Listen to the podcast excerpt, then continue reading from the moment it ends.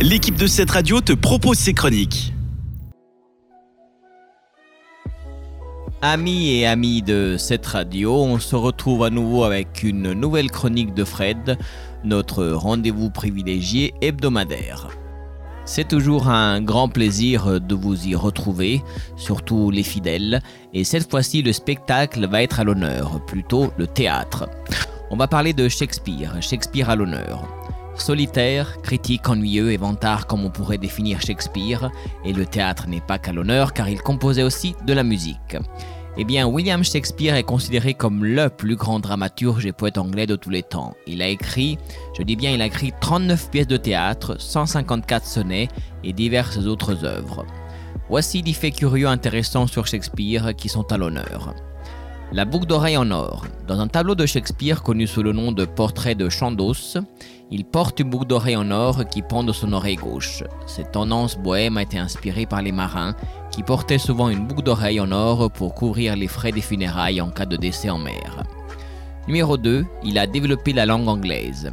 Eh bien oui, Shakespeare a introduit plus de 3000 mots, je dis bien 3000 mots dans la langue anglaise.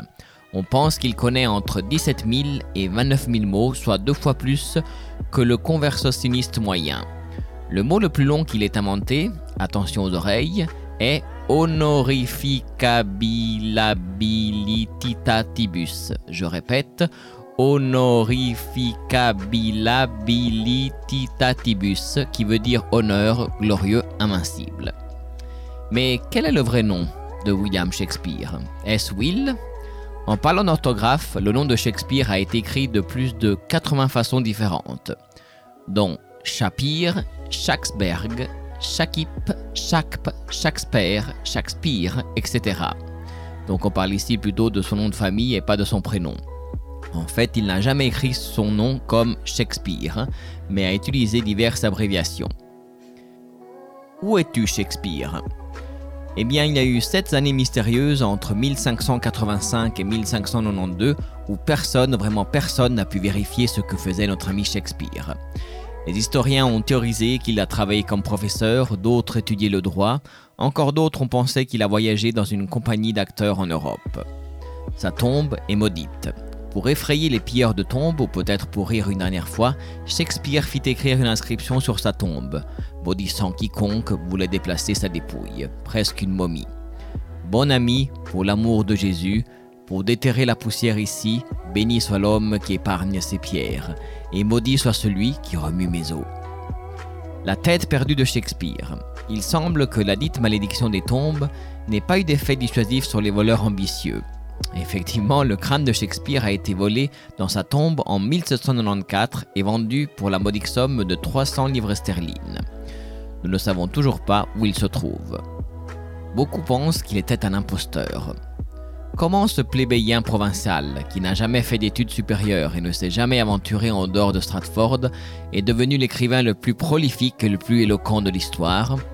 Cela a conduit certains à penser que Shakespeare était un pseudonyme fictif pour des écrivains, tels que Francis Bacon, Christopher Marlowe, qui voulaient rester anonymes.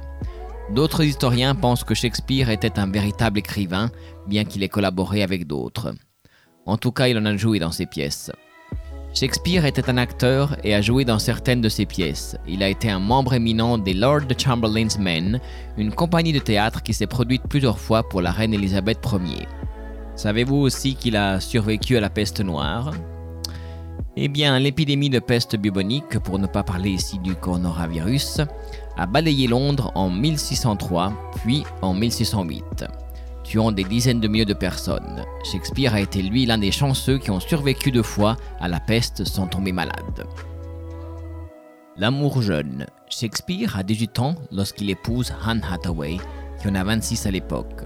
Le mariage a été célébré rapidement car Anne était déjà enceinte de trois mois. Ils ont eu trois enfants ensemble, deux filles et un garçon. C'est sur ces notes théâtrales qu'on termine la chronique de Fred d'aujourd'hui. Merci de votre présence. Sortez, allez au théâtre, amusez-vous bien.